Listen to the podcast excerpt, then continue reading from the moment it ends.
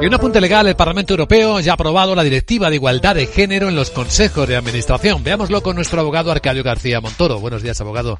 Buenos días, Luis Vicente. ¿De qué hablamos? Pues de esa directiva conocida como Mujeres en Consejos que nace para facilitar la contratación de manera que por lo menos el 40% de los puestos no ejecutivos o el 33% de los ejecutivos esté ocupado por el sexo menos representado en la empresa. En julio de 2026, las grandes compañías de la Unión Europea, es decir, aquellas con más de 250 empleados, habrán tenido que tomar medidas para aumentar la presencia de mujeres. Por lo tanto, afecta fundamentalmente a la administración de sociedades cotizadas. ¿Y cómo pretende esta directiva alcanzar estas cuotas?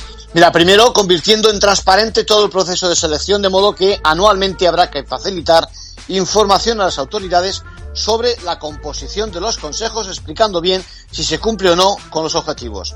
Desde luego el mérito tiene que seguir siendo el principal de los criterios. Y luego, atención, que incluso se podrá anular la selección de consejeros en caso de no respetarse los principios de la directiva. Por último, si es necesario, sancionando a las empresas que no cumplan. Y por cierto, que España era uno de los pocos países que tradicionalmente no multaba por no alcanzar este tipo de objetivos. Así es, en conclusión. Pues ha costado 10 años en llegar hasta aquí.